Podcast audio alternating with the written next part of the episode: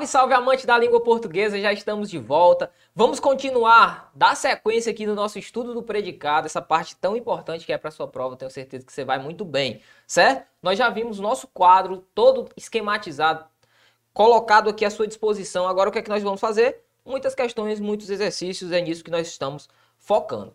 Aproveite aí na sua tela a questão número 1 um, que diz o seguinte: leia o poema. Pronto, temos um poema para ler. Diz assim, ó: como podes, ó cego pecador, estar em teus errores tão isento, sabendo que esta vida é um momento, se comparada com a eterna flor? Como podes, ó cego pecador, estar em teus horrores tão isento, sabendo que errores, né? Aqui é errores mesmo, certo? Errores é uma é como se fosse horrores só que é uma das formas de se escrever, né? Uma forma bem arcaica. Se escrever horrores. Enfim, horrores seria com H, ele troca aqui pelo E. Ah, sabendo que esta vida é um momento se comparada a uma eterna flor. O que, é que ele está falando, professor? Ele está falando aqui sobre a vida pós-morte, né? Vida após a morte. É disso que ele está falando. Beleza, aí vamos lá. No primeiro verso do poema, a expressão ó cego pecador, que aqui está, vou apagar aqui, tranquilo, aqui está, ó cego pecador, exerce na oração a função sintática de, vamos lá, ó cego pecador, nada mais é que um vocativo. Professor, vocativo? Sim, vocativo. O que, é que eu quero que você perceba? Olhe para mim. Seguinte, vou pedir a sua licença para que nós possamos colocar do ladinho aqui, ó, ao lado do nosso querido aposto, já vou passar aqui, pagar o nosso aposto, para que você conheça um pouco sobre o vocativo. Não é difícil, tá? Não é difícil. Seguinte. Vocativo. O que é o vocativo, professor? O vocativo é a mesma coisa, é a mesma coisa que o chamamento. Chamamento chamamento. O que é vocativo? É o chamamento.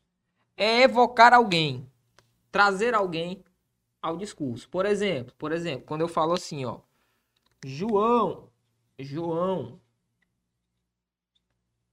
venha aqui. O que é que você consegue perceber? Que eu tenho a palavra João, que na minha sentença está servindo como o chamamento. Eu estou evocando alguém, João, José, Carlos, Pedro, enfim. O que é que eu preciso saber, professor? A primeira regra importante acerca do vocativo. Que primeiro, o vocativo é um termo que não se liga a nenhuma sentença da minha frase. O vocativo não se liga a ninguém. É um termo solto. E segundo, todo e qualquer vocativo deverá ser separado do restante da frase por pontuação. Tranquilo? Professor, então quer dizer que no termo aqui, ó, venha João, ou João, venha aqui. Eu devo separar o termo João por vírgula? Deve. Agora imagine você que você tem assim, ó. Outro exemplo. Bom dia. Bom dia. Bom dia. José. José. Professor, onde é que vai a vírgula? Antes de José. O que é que você consegue perceber? Que eu tenho a vírgula Aqui, antes do termo José, no nosso exemplo 2, e aqui antes, ou melhor, após o termo João, no nosso exemplo 1, um, certo? Então, o vocativo, quer seja na introdução de uma frase, quer seja no meio, quer seja no final, vai ter de receber vírgula, ok? Vamos a um outro exemplo, ó, para ficar maciço isso na cabeça, para ficar, para deixar aí bem suave na sua memória. Seguinte, quando você fala assim, ó, Uh, não foi. Não. Foi. Você, Mateus, que quebrou quebrou a perna. Não foi você, Matheus, que quebrou a perna. O exemplo. Tranquilo. Perceba, o termo Mateus é um vocativo, porque eu estou chamando, estou evocando, estou trazendo alguém ao discurso. Tranquilo? Tranquilo.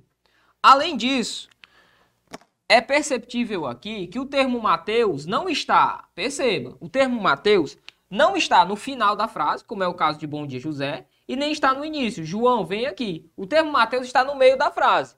Neste caso, eu vou ter que usar duas vírgulas para separar, beleza? Tranquilo demais. Só isso, professor? Só isso. O vocativo é só isso. Dentro da nossa frase, o que é que nós temos? Como podes, ó cego pecador, está evocando, está trazendo alguém a nossa sentença. Uh, ele diz, qual a função sintática? A função sintática é de vocativo, letra D, na questão de número 1. Próxima questão. Questão número 2, que nos diz o seguinte, ó. Questão número 2.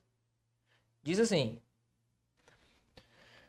No trecho, o cachorro fez uma cara de assustado. A imagem o, im o imitou. O termo destacado está exercendo função sintática de, ó, o cachorro fez. Quem ou o que fez? O cachorro. O cachorro seria sujeito. Quem faz, faz algo. Uma cara de irritado. Isso é o objeto direto. Então, esse verbo é transitivo direto. E tem a fala complemento nominal, não. Predicativo do sujeito, não. Objeto indireto, não. Gabarito, letra D. Tranquilo, professor. Até aí, tudo bem. Vamos para a questão número 3. Diz assim, ó. O trecho em destaque se inicia com a afirmação. Há duas espécies de artistas. Pronto, beleza. Essa questão aqui, ó, foi uma questão que nós já até a fizemos, certo? Nós até já fizemos essa questão aqui, mas é importante nós fazermos novamente para que você entenda o seguinte. Vamos continuar a leitura. Há duas espécies de artistas. Em relação ao termo duas espécies de artistas presente na oração, pode-se afirmar que funciona sintaticamente como. Agora, você sabe que Aqui eu tenho o meu verbo, que é o verbo haver. É o verbo haver. Primeira coisa que eu vou lembrar, o verbo haver sozinho, o verbo haver sozinho, ele é impessoal, ele não aceita sujeito. Duas espécies de artistas funcionam como meu objeto direto. Quem ou que há, duas espécies de artistas. Dá uma vontade de chamar de sujeito, mas não é. É o meu objeto direto. Gabarito letra B de bravo, certo? Letra B de bravo. Vamos para a próxima questão. 4 diz assim: Considerando os termos sublinhados na oração, numerar a segunda coluna de acordo com a primeira e após assinalar a alternativa que apresenta a sequência correta. Vamos ver. Elegeram-se todos os candidatos. Elegeram-se todos os candidatos. O que é que eu quero que você guarde no seu coração neste presente momento?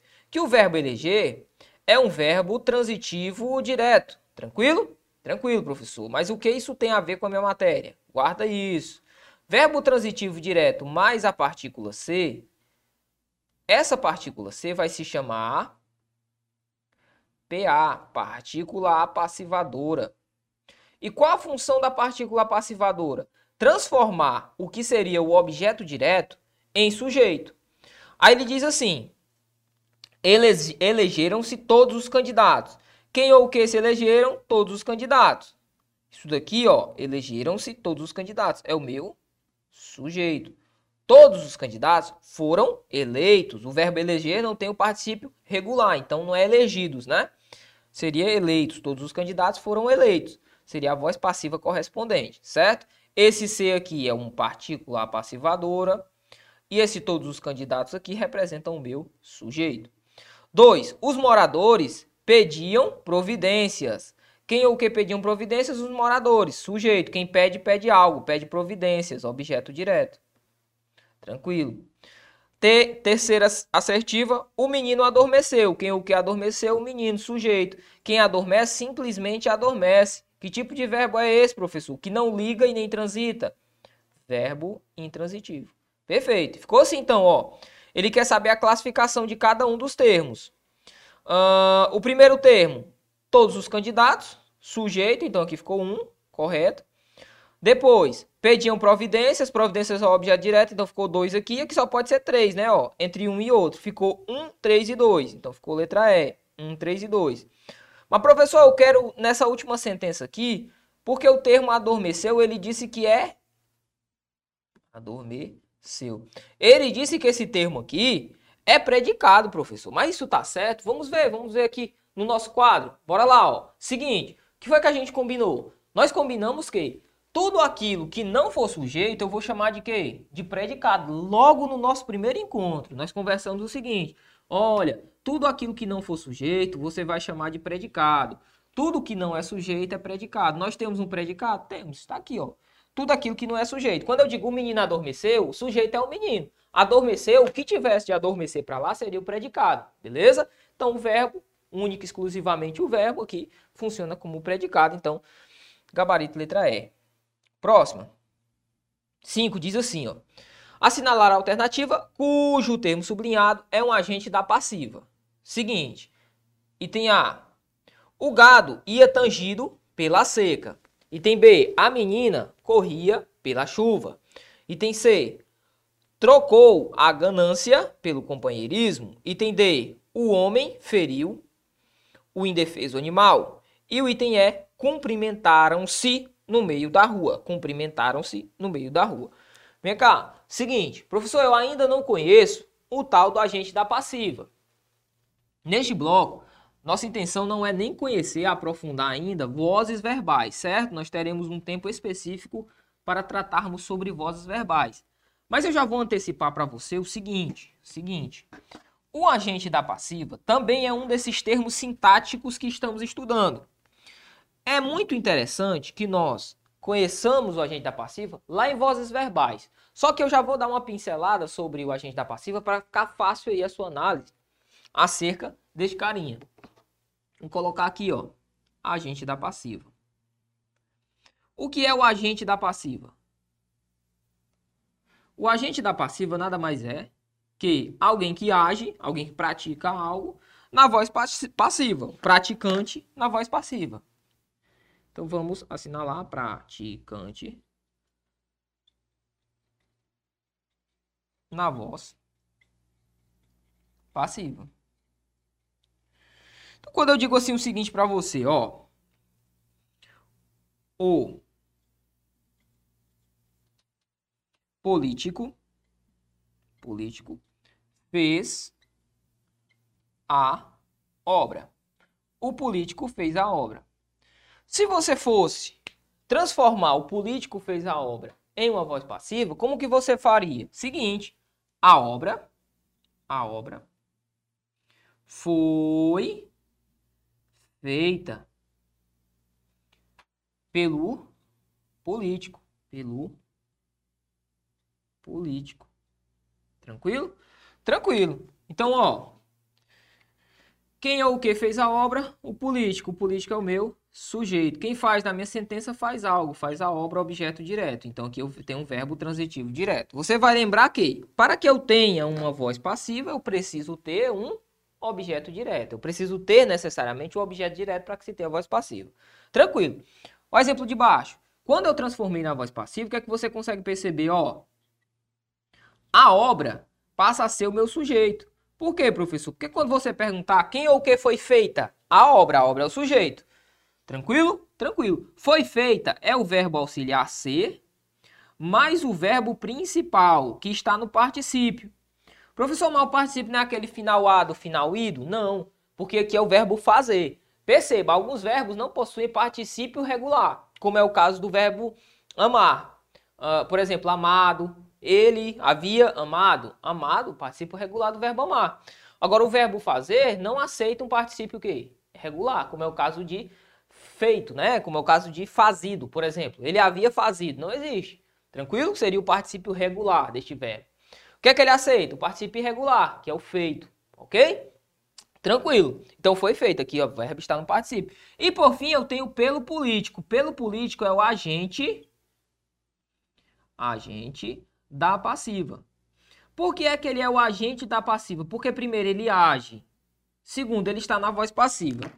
Quer ver como fica legal entender isso? Eu vou até para esse ladinho aqui, ó, para ficar melhor para você entender. Seguinte, no exemplo de cima, não confunda agente com sujeito, certo? Sujeito é aquele que responde aquela pergunta quem ou o que realiza ação verbal. Ali é o sujeito. Por exemplo, o político fez a obra. Quem ou o que fez a obra? O político. O político é o sujeito. Tranquilo. Responde a pergunta é o sujeito. Se eu perguntar para você quem é que age, quem é que pratica ao fazer a obra? Ora, o político. Então, na voz ativa, como é o primeiro exemplo, ó, aqui é uma voz ativa, eu vou chamar de VA e aqui VP, voz passiva. No primeiro caso, na voz ativa, o político, além de ser o agente, ele é o sujeito, por isso é voz ativa. No segundo caso, perceba, quem ou o que foi feita? A obra. Perceba que, no segundo caso, a obra não pratica nada. A obra não age. A obra não é agente. Mas quem ou o que foi feita? A obra. A obra é o sujeito, mas a obra não age. A obra não pratica a ação. Então perceba que eu tenho um sujeito paciente. Aqui eu tenho um sujeito que é paciente dentro da minha ação. Esse carinha aqui, pelo político, é muito interessante. Por quê, professor? Porque eu pergunto, a obra foi feita pelo político. Quem é o agente? Quem é que pratica a ação? Ora, o político. Então, o político continua sendo agente, assim como o primeiro exemplo. Só que ele está em uma voz passiva. Por isso, agente da passiva. Beleza? Tranquilo demais. Então, vamos para a nossa questão. Vamos ver se nós conseguimos encontrar aqui. O item A diz, o gado ia tangido pela seca. Ora, a seca tangia o gado, perceba que eu tenho esse pela. O pela é a união de por mais a, que não dá essa porcaria que você está pensando, dá pela. Então a união de p de por mais a dá pela, certo? Então, o item A diz o gado ia tangido pela seca. Sim, a seca tangia o gado. A seca praticava a ação de tanger o gado. Nosso gabarito é o item A. O item B diz a menina corria pela chuva. Não, esse pela chuva aqui não indica nada que uma ação que recai sobre a menina. Não. Trocou a ganância pelo companheirismo. Não. O homem feriu o indefeso animal. Muito menos. Essa daqui cumprimentaram-se no meio-dia. Cumprimentaram, cumprimentaram uns aos outros. Esse si é pronome reflexivo. Certo? A gente ainda vai estudar este carinha. Pronome reflexivo. Beleza, professor, tranquilo. Tranquilo demais. Então, gabarito letra A. Vamos à próxima. 6. Diz assim, ó. 6. É importante saber que fugir do problema não o fará sumir. É necessário olhar de frente para ele e se mostrar maior. A oração saber e olhar de frente são sintaticamente orações principais. Uh, aí ele diz, A, sujeito, são sintaticamente das orações principais, melhor dizendo, das orações principais elas são o quê? Sujeito, objeto direto, objeto indireto. Vamos lá, vamos analisar. É importante saber que fugir do problema não fará sumir. É necessário olhar de frente para ele e se mostrar maior. Perceba que saber fugir do problema não o fará sumir funciona como sujeito da minha oração. Eu posso substituir toda a oração por um pronome como pronome isso. Ó. Por quê, professor? Porque essa oração é uma oração subordinada substantiva.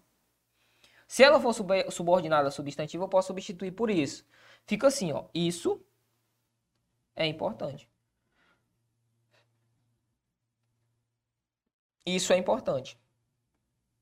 Fazendo a análise sintática, quem ou o que é importante? Isso. Isso é o meu sujeito. Importante é o predicativo do sujeito. Aqui então é o verbo de ligação. Perfeito? Perfeito. Do mesmo modo, é necessário. É necessário olhar para frente. Quem ou o que é necessário? Olhar para frente. Meu sujeito. Ou posso substituir por isso, né? Isso. Isso é necessário. Qual a classificação do isso? Sujeito. É necessário. Necessário, predicativo do sujeito e é é um verbo de ligação. Então, ambas desempenham a função de sujeito. Letra A. É o sujeito oracional, certo? Ou oração subordinada e lá vai. Beleza? 7.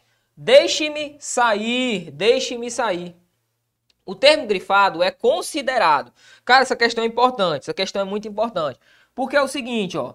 Esse me aqui, esse me aqui é o sujeito sujeito que algumas gramáticas mais arcaicas vão chamar de sujeito acusativo. Sujeito acusativo. Isso aqui não cai muito não, tá? Mas eu tenho que colocar e eu garimpei essas questões justamente para isso, para te mostrar aquilo que é importante e colocar aqui de vez em quando algo que raramente vai cair em prova. Isso aqui é muito raro, certo? Isso aqui é muito, mas muito, mas muito raro. Isso aqui é raro de cair em prova que é que acontece no sujeito acusativo? O sujeito acusativo, ele é este carinha aqui que equivale a eu, ó. É muito comum que nós façamos o seguinte: deixe eu sair, deixe eu sair, utilizarmos esse eu aqui entre o verbo que vai estar, este primeiro verbo, no imperativo, verbo no imperativo, mais um verbo no infinitivo. Professor, deixe eu fazer, deixe eu sair, deixe eu comer. São todas sentenças que são no imperativo seguido do infinitivo. O que é que a gramática vai dizer? A gramática vai dizer que este eu não pode ser utilizado, deixe eu fazer, deixe eu comer, deixe eu fazer. Não pode ser utilizado, deixe eu sair, como no nosso caso, né? E o que você deve utilizar é o pronome oblíquo ato no me. Como é o caso, ó, deixe-me sair, esse me equivale a eu, certo? E desempenha o papel de sujeito. Esse é o sujeito acusativo. É muito, mas muito, mas muito raro de cair em prova, beleza? Mas tá aí uma questão sobre acusativo, você já sabe. É o verbo no imperativo, seguido do me, seguido do verbo no infinitivo. 8. O pobre Reginaldo, assim se chamava o marido, habituara-se uh, de muito aqueles recriminações insensatas e era um quase fenômeno de ressignificação e paciência.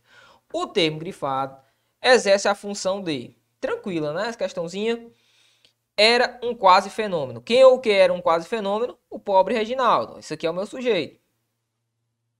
Um quase fenômeno de resigna resignação e paciência é uma característica dele, então predicativo do sujeito, que é um verbo de ligação. Aí ele diz: o termo grifado desempenha a função de predicativo do sujeito, letra C. Próxima, 9. A uh, 9 tá aqui, tá repetindo, né? A mesma questão, então a gente vai pular. A gente já viu, letra C. Uh, deixa eu ver aqui. Não, não, velho. Tô ficando maluco, ó. Ficando maluco. Que é isso, professor? Você tá ficando doido. É a mesma questão, não. Ah, o comando, o texto é o mesmo, mas o comando é completamente diferente, ó. O pobre Reginaldo, assim como se chamava o marido, papapá, era um quase fenômeno de ressignificação e paciência.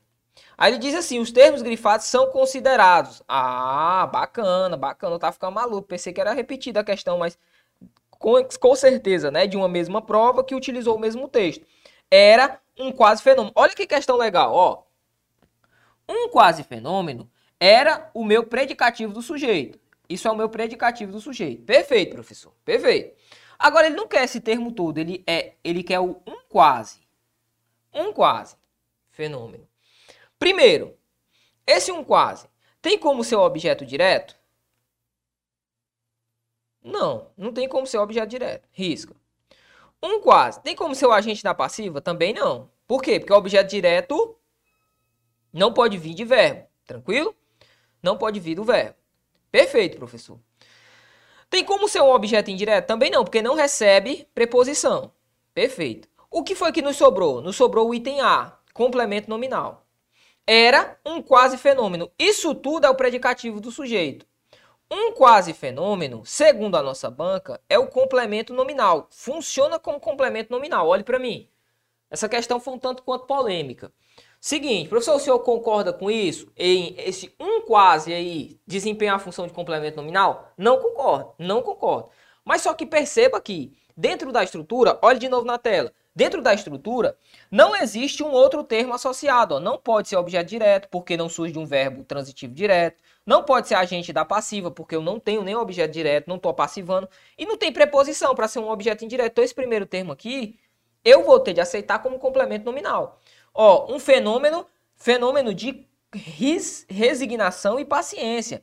Fenômeno de resignação e paciência. Fenômeno eu tenho de aceitar este termo como complemento nominal. Fenômeno de resignação e paciência.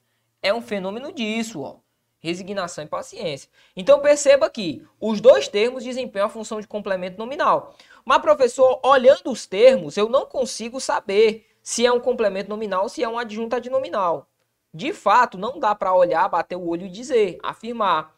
Mas perceba que a banca jogou objeto direto, não tem como ser. Agente da passiva não tem como ser. Objeto indireto não tem como ser. Porque, primeiro, esse termo aqui, ele quer os dois, ó. Os dois, os termos. Tem como ser objeto indireto? Não, porque não tem preposição, velho. Agente da passiva. Agente da passiva também não pode ser. Objeto indireto, direto, também não pode ser, porque não surge um verbo transitivo direto. Então o gabarito foi realmente a letra A, complemento nominal. Esse tipo de questão é o tipo de questão que prova que você pode estar muito bem adaptado, pode estar craque na função sintática, e o examinador pode jogar esse tipo de besteira. Você vai por eliminação, certo? Vai por eliminação. Isso acontece? Acontece muito. Beleza? Última questão, questão número 10. Diz assim, ó. Leia o texto. Pelos teus currículos, pelos teus círculos, melhor dizendo, vagamos sem rumo, nós, alma penadas, do mundo do consumo. A expressão sem rumo, opa, sem rumo, indica o modo. Alguém que indica o modo, adjunto adverbial. Perfeito? Vamos lá. É correto afirmar que exerce a função de. Aí ficou fácil, né? Aí ficou fácil. Sem rumo, adjunto adverbial. E tem A errado, gabarito letra B de bravo. Adjunto adverbial de quê? De modo, certo? C não, D também não. Tranquilo. Então assim nós finalizamos o nosso último bloco acerca do estudo do predicado. Show de bola? Show de bola. Espero que vocês, caso tenha ficado com alguma dificuldade em relação a essa nossa etapa, volte o vídeo, pause, usufrua do que o online te dá. Beleza? Até o próximo bloco. Fica com Deus. Valeu!